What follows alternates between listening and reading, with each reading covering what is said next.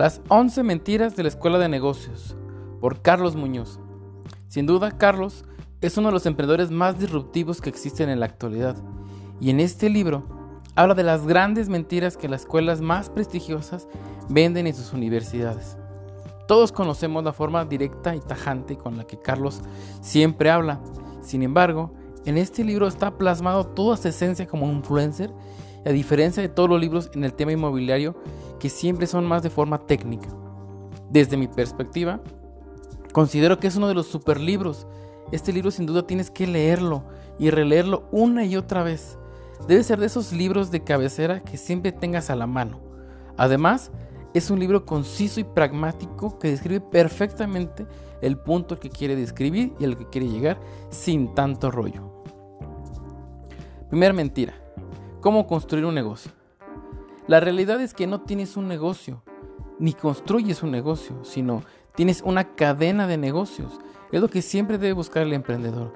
En la escuela de negocios te hacen creer que debes tener una idea millonaria que sorprenda al mundo, que seas millonario de la noche a la mañana, que construyas el Facebook, el Uber, de así simplemente de la noche a la mañana y creas negocios que son, sí, millonarios, pero que no son tan pragmáticos, que no es tan sencillo hacer uno de esos negocios. Por eso son únicos en el mundo. También, dice Carlos, que nadie debe aspirar a tener un solo negocio y que todos deben esperar a crear una cadena de negocios que en su valor no deben ser iguales, sino deben ser de igual, de mayor nivel a incrementar este nivel. Es decir, todas las escuelas de negocios te comentan que deben ser negocios secundarios, que tengas un negocio inicial y que de ahí vayas creando negocios más pequeños cada vez. Pero la realidad es que uno limita al otro. ¿sí? Siempre están dependiendo el más chico del más grande y nunca lo deja crecer. Y debe ser todo lo contrario, de que tengas un negocio inicial que potencialice los siguientes negocios, pero que sean del mismo valor o incluso mayor. Y comenta que para hacer crecer tu cadena de negocios es prescindible que incorpores en tus actividades como emprendedor lo siguiente. Tiempo para explorar. Sí, explorar nuevas ideas, porque no todas las ideas son buenas o todas las ideas tienen cierto nicho de mercado, pero no son de acuerdo para ti. Si ya tienes un negocio en el que ya tienes cierto nivel de éxito, debes de buscar lo mismo o mayor, como he comentado anteriormente. Entonces debes de darte el tiempo para explorar esas nuevas alternativas que están en el mercado. Después hay que tener una disciplina y los recursos para experimentar. Es decir, siempre va a existir el fracaso y pasa de un experimento a múltiples experimentos. Es decir, no porque tu idea no funcionó, ya no lo vayas a hacer, sino simplemente tienes que hacer una, múltiples experimentos del mismo hasta que encuentres el nicho de mercado o el negocio correcto. Debes tener siempre una base sólida de negocios y anticipa el timing perfecto para crear un nuevo eslabón. Es decir, siempre hay un momento en el que tu empresa ya está consolidada o incluso apenas está comenzando. Y si te sale otra negocio, debes de procurar tener el timing correcto de cuándo vas a arrancar ese nuevo proyecto. Y, sin duda, la claridad con la cadena actual. Si tienes muy claro en qué momento está tu empresa ahorita, es decir, que está en pañales, o ya está mediano, o está creciendo, pues debe tener esa claridad con qué poder comenzar el siguiente.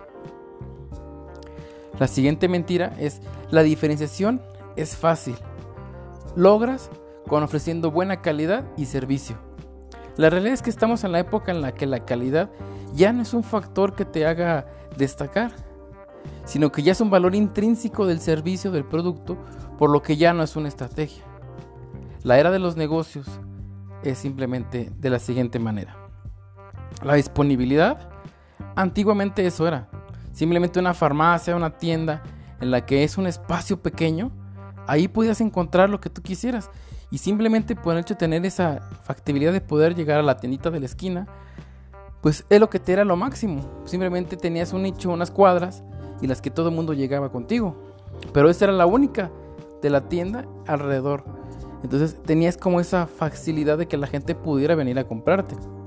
Después, la siguiente era de los negocios fue la era del costo, donde empezaron a colocarse aún más tiendas dentro de la misma ubicación.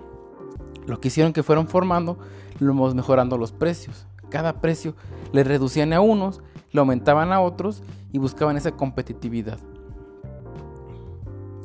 Después fue lo que es la calidad. Después alguien vendía lo mismo a un precio más bajo, pero redujo la calidad. O lo contrario, aumentaba la calidad y, mejor, y aumentaba el precio. Esa es la forma en la que ellos decían, no, pues me, soy una diferencia. Después llegó la siguiente era de los negocios, en las que buscaban ser diferentes, de esa era de diferenciación, en un mundo en el que estamos más globalizados, en el que hay muchísimas opciones para lo mismo y a precio muy muy similar. Esto es momento de tomar una característica de alto valor que haga la diferencia. Ejemplo muy claro. ¿Qué es lo que vende Volvo? Todos conocemos que Volvo vende vehículos con la más alta seguridad por lo que todas las personas que están pensando en tener la mayor seguridad en sus vehículos, lo primero que están pensando será Volvo. ¿sí? Fue la forma en la que ellos se pusieron a hacer su diferenciación y tan específica. Al final hay muchísimos vehículos, pero ¿cuál es la diferencia entre ellos? La seguridad.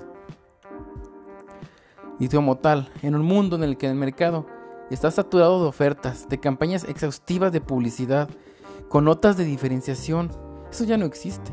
Ahora tienes que ser radicalmente sorprendente, ser disruptivo y tener una enorme cantidad de diferenciaciones por las más pequeñas que parezcan. Que todo sume para que el consumidor opte por tu oferta. Por ejemplo, las principales capas para ser disruptivo son mercado tribu. Es decir, atacar un nicho que, sea, que nadie lo conozca, que está tan pequeño que nadie se fije en él y que poco a poco ir incorporando nuevos eslabones en la cadena que brinden nuevos servicios y productos para los nuevos nichos. El siguiente es el marketing y la venta de diferencial. Busca un ángulo fresco, que tu llegada al mercado se renueve y la experiencia, que genere emociones y no hagas otro experimentado. En el caso de Starbucks, había muchísimas cafeterías, muchísimas, y siempre la calidad o la diferenciación era una y otra. Pero cuando llegó Starbucks, encontró muchísimos, muchísimos eslabones disruptivos.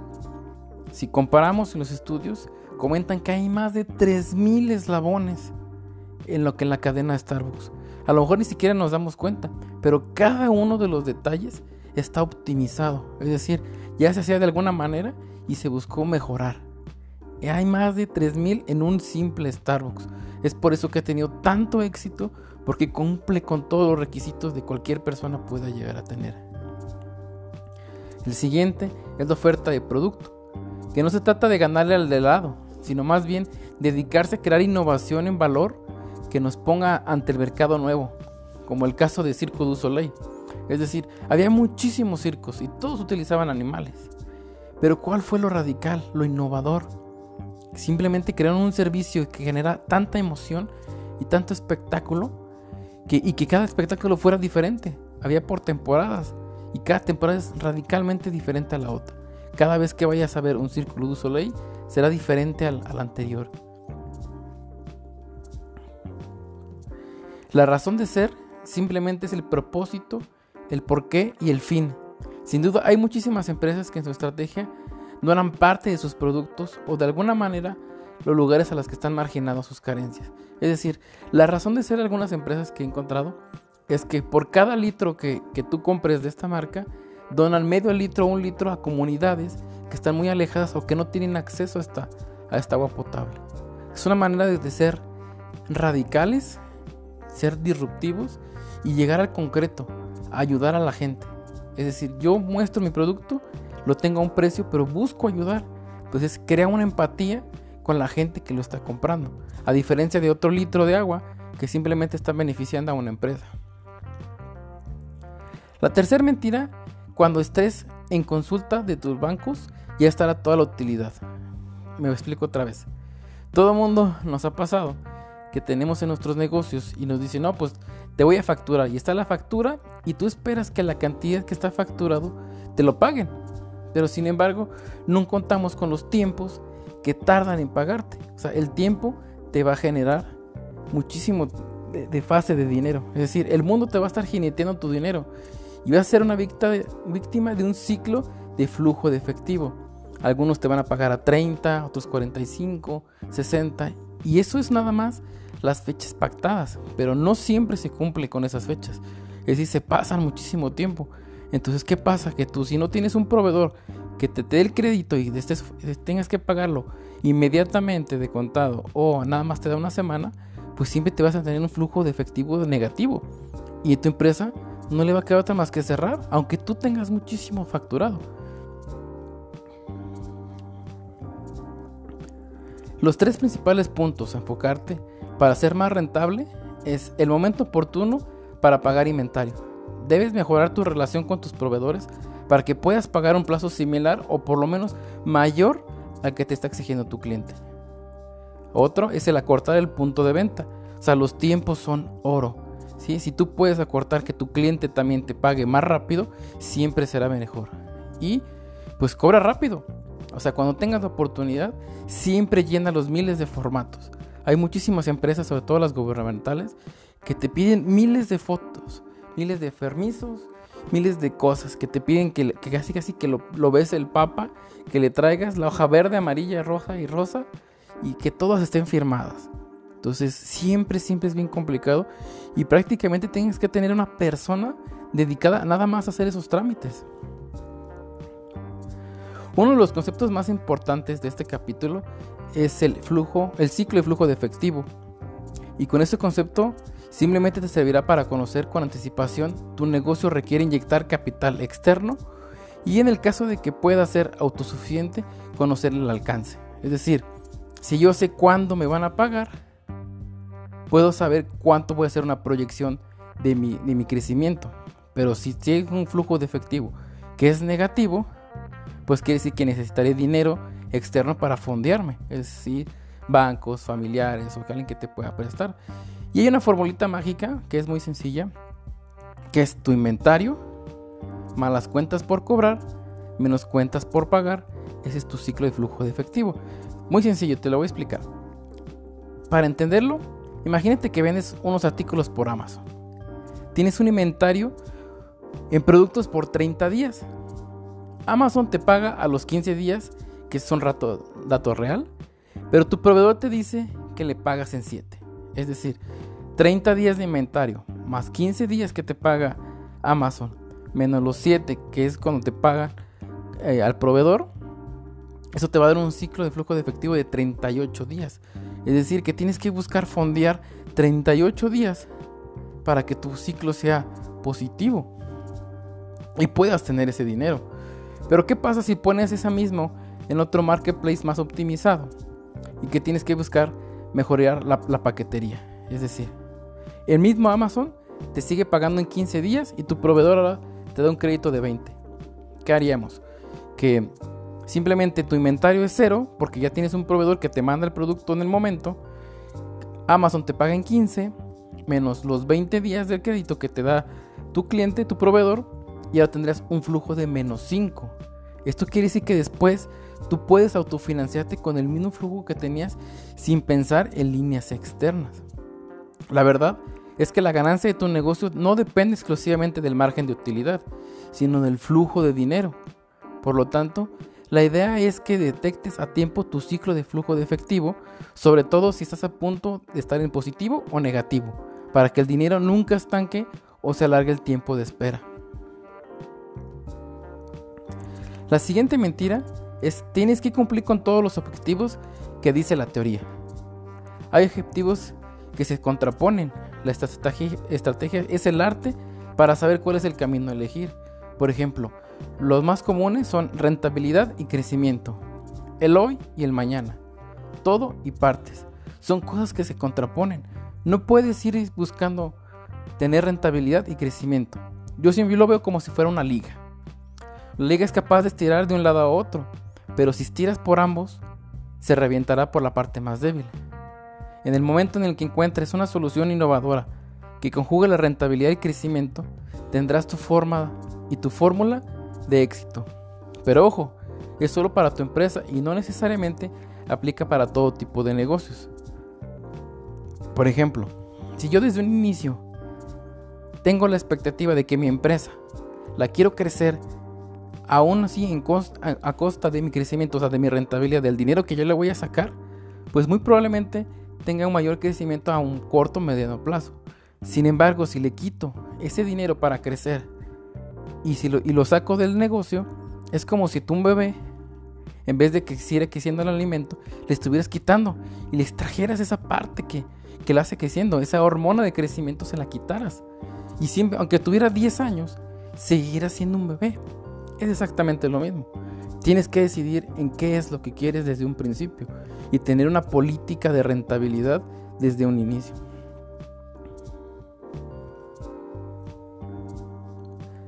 Siguiente mentira. Hay mucho desempleo en el mundo, así que cuando necesites un equipo de trabajo, bastará con salir para buscarlo. Esa es una grandísima mentira. La verdad, el mercado de talento es más competitivo del que los clientes. Es decir, sí, por ejemplo en México, hay muchísimo desempleo, hay muchísima gente, millones de personas vivimos aquí, pero no todos tenemos un perfil exactamente el que estamos buscando. O sea, no, tienen, no todos tienen la misma educación o el mismo exactamente las mismas habilidades del puesto al que exactamente estás requiriendo. Es cierto que son más de 120 millones, pero a lo mejor 60 millones son operadores, son, son bajos perfiles. Entonces encontrar la persona exacta no es tan sencillo. Bueno, y buscando lo que es la filosofía de Carlos Muñoz, es contratar líderes que sean potencialmente socios, no simples empleados. De eso es el que llama, pues se le llama a los minions a la gente de bajos recursos y no importa lo que traiga siempre, lo puede hacer alguien otro mejor o simplemente peor. Él dice, yo prefiero tener gente que yo la voy a hacer socia en algún momento o que simplemente sean líderes para generar otras nuevas unidades de negocio. Y no importa, siempre voy a tener gente que estoy contemplada que haga el trabajo duro. También marca muy claramente la cultura es el secreto para retener el talento. Muchísimas ocasiones nos ha pasado que tenemos a nuestro mejor líder, la persona más adecuada, y está siempre con nosotros en cualquier batalla, y de repente se, se cansa, se harta, y dice, no, pues yo mejor hago mi propio negocio, porque ya estoy aquí si yo hago todo el trabajo. Entonces, la cultura de hacer crecer a la persona y que entienda que tú le estás dando un alto valor en la empresa y que futuramente él pueda ser un socio de ese negocio, eso obviamente amplifica las ganas de querer estar contigo y le da lo que es un mejor valor al empleado y a la empresa. Porque es decir, no limitas la capacidad de la persona, sino al contrario, le das la libertad de que pueda mejorar tanto él como la empresa porque él se ve beneficiado de ese crecimiento. La siguiente mentira, hay que tener cuidado con el crecimiento porque implica mayor responsabilidad para el dueño. Esa es otra super mentira. Que dicen, si, si creces muchísimo, vas a estar completamente tu tiempo ahí en la empresa. Es decir, el clásico que dicen, el que tenga tienda, que lo atienda. Pues la realidad es que para micronegocios podría funcionar. Estar ahí, estar al pendiente, que no se salga nada de control. Pero la realidad es que no, no, no te llega un escalamiento de tu negocio. Jamás vas a crecer si tú estás completamente el tiempo ahí. Tú debes dedicar el tiempo para mejorar, crecer, ampliar tus negocios, ampliar tu, cartera de, clientes, buscar nuevas estrategias, buscar nuevos nichos de mercado. Esa es la de las principales actividades del emprendedor, no estar operando. Y si tú hablas correctamente con tus líderes y estás siempre al pendiente y los dejas ser, en el va a llegar un punto en el que ni siquiera te van a necesitar. Es más, tú eres el cuello de botella, en el que tú, en el momento que tú determines que la gente que está contigo, tus líderes, sorprendan, en ese momento la, organización no va a depender de ti. Y la misma organización te va a sacar, pero tú vas a seguir siendo socio, sigue siendo dueño del negocio y vas a tener los mismos beneficios sin, sin estar ahí todo el tiempo presente. Es por lo que tener una empresa, un negocio, es un juego de talento, por lo que el trabajo del emprendedor es siempre crear y organizar los líderes con ese talento y que cada vez sea mayor al que llegó a la organización. Es decir, yo tengo un líder en el que lo considero bueno y ese me va a potencializar a crear otro líder que sea mejor que él o por lo menos igual. ¿Por qué? ¿Qué sucede con la mayoría de las organizaciones? En la que contratan a un empleado y cuando él va a buscar a otro, siempre busca que sea más tonto que él. ¿Por qué? Porque si dice que si contrata a alguien que es mejor, pues le puede quitar el puesto. Entonces crea ese celo, esa arrogancia de no querer contratar a alguien más inteligente ni más capaz, porque te puede ganar el puesto. Y sin duda, él habla de tres áreas principales para poder comenzar a hacer un negocio. La parte técnica, que es quien opera. La parte comercial es el que hace la adquisición de los clientes y hace las ventas directamente. El administrador es el que gestiona todos los recursos. Es decir, con tres áreas puedes comenzar cualquier tipo de negocio y que las tres sean independientes. Que las tres tengan la libertad de poder trabajar en conjunto y no tener un solo líder que detenga el, crecimiento de todo. Y sin duda, su as bajo la manga siempre es formar desde el inicio un consejo que esté formado por integrantes impares y que conozcan el negocio. Y es importante contar con alguien que sea externo a, la organización, pero que conozca el negocio. ¿Por qué? Porque van a hacer evaluaciones en base a desempeños. No es en base a no las trabajadas. No es cuánto hiciste, sino qué resultados obtuviste. Y esos resultados van a estar pautados, van a estar contemplados desde un inicio. Y si los líderes no cumplen esos resultados, pues simplemente se van.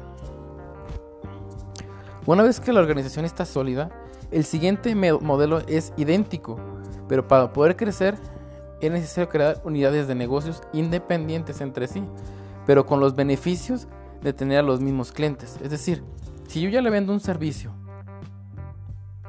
de paquetería a una persona, a un cliente, pues puedo crear otra unidad de negocio en el que le esté generando otro servicio. Que sea muy parecido o completamente diferente. A lo mejor ahora puede ser capacitación, puede ser este, la parte ambiental, una consultoría, puede ser muchísimas cosas, pero cada unidad de negocio es independiente entre sí, aunque todos declaran a la misma empresa. Y uno de los temas más cotidianos es la pérdida de talento en el que se vuelve tu competencia. Y la forma de simplemente ir escalando al líder es variabilizando hasta que tenga cada vez más salario fijo y todo sea variable. Es decir, tienes a un líder en la persona en la que te está dando resultados, tiene un salario, cada vez su salario va aumentando y llega topado. ¿Qué sucede? Que ahora le dices, voy a ganar en función de la, de la rentabilidad del negocio, o sea, de la utilidad. Entonces, todas esas ventas que tenga por unidad de negocio van a ser su salario. Y cada vez su salario fijo va a ir reduciéndose al salario mínimo, pero su parte variable va a ir incrementando. Esto puede ser desde un 5% hasta un 20% máximo.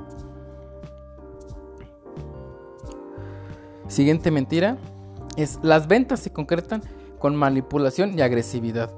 Sabemos de varios autores que manejan esto hay hasta vendedores perros y que te consideran que cada quien hay un perro dentro de nosotros y que debemos ser agresivos y conocer nuestra manera. Bueno, pues esto lo contrapone y dice la verdad, que la nueva era de las ventas está basada en el valor, la velocidad y la tecnología. La realidad es que todo mundo odiamos a los vendedores del presente. Esos que todo el tiempo te están mandando con un montón de productos por WhatsApp, por Facebook, que un día comienzan diciéndote, hola, buenos días, con algunas fotos bonitas, con memes, y al día siguiente o en la tarde del mismo día, te mandan todo el catálogo de sus productos y te hacen la pregunta, ¿cuántos quieres? ¿Cuántos te apunto? ¿Para cuándo los quieres? Ya se va a acabar el pedido. Entonces, esa era de, de la gente que te está mandando mensajes y mensajes, ya, se acabó. O sea, ¿por qué? Porque la nueva escuela de las ventas no hay un espacio para la mentira para manipularte o para engañarte. Ya es cosa del pasado y es hora de la velocidad, el valor y la tecnología. Para eso te voy a explicar rápidamente algunos de las formas en las que los actualmente usuarios están restringiendo.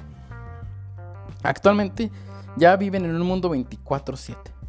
Siempre están conectados.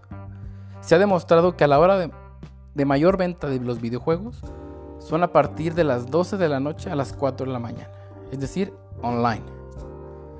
¿Qué pasa con todas las tiendas físicas? Obviamente venden, por eso están, pero venden muy poco, porque la mayor venta está en esas horas, las horas a las que están vendiendo, las horas a las que están jugando. Hay tanta información en internet que ya está súper informado el cliente. Alguien que visita una agencia de carros ya conoce el carro, sabe que los demás, cuáles son sus caballos de fuerza, su potencia, sabe su rendimiento de gasolina, ya en realidad ya solo va para enamorarse físicamente del vehículo, pero la información ya la sabe. Incluso ya conoce hasta el precio y solo está buscando la mejor oferta de cada una de las agencias para comprar el mejor precio. Totalmente desconfía de la publicidad tradicional, todo lo que son los flyers, banners espectaculares, incluso ya anuncios de televisión, ya los omite, ya no quiere ni siquiera verlos. Es tanto que ya ni siquiera ve televisión, ya todo es consumo de redes sociales. Siempre espera ofertas y beneficios, es decir, cosas gratis. O sea, no me importa que vendas, tú dame algo. ¿Sí? ¿Qué sucede con los famosísimos webinars actualmente? Estamos dando algo de valor gratis y que después ya hay una oferta para poder comprar. Pero siempre obtienen un beneficio todas esas personas. Esas cosas gratis. Y después les aumentan el precio y simplemente ya lo van agregando.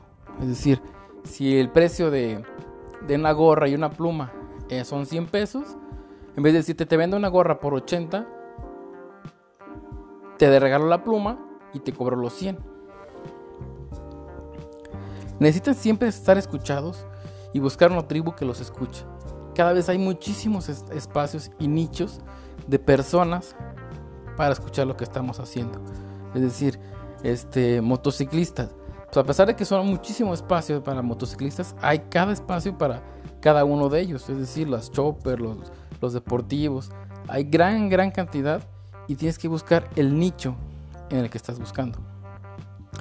La mayoría de las ventas actualmente, el 60 y el 30% ya son automatizadas, es decir, hay un bot, hay una plataforma, hay una página que te va guiando de tal manera para que ya sea intuitivo. Como la persona ya está tan informada, simplemente dice lo quiero, lo compro y lo pago, vámonos. Y, y la última parte es que siempre se experimentan negocios sin frontera. Cada vez estamos comprando en Alibaba, AliExpress, en páginas de Estados Unidos que anteriormente pues desconfiábamos de ellas o el tiempo son larguísimos. Entonces, ahora ya se experimenta constantemente comprando productos en China, aunque tarde muchísimo en llegar. Aunque ojo, hay que tener mucho cuidado, especialmente con el dropshipping. Si alguien está como interesado en el dropshipping, no lo creo que sea viable actualmente en la compra de productos chinos. Si quieren un video acerca de ello, pídanme en los comentarios y denle like. Bueno, aquí termina mi primer episodio de lo que es las 11 mentiras de Carlos Muñoz, de las escuelas de negocios, escrito por Carlos Muñoz, en el que si hay alguien que le importe o le interese un poquito más a fondo alguno de las mentiras, con gusto estaría en mis redes sociales en Instagram, apo-villalón y en Facebook como Apolinar Villalón. Gracias y pasen bonita noche.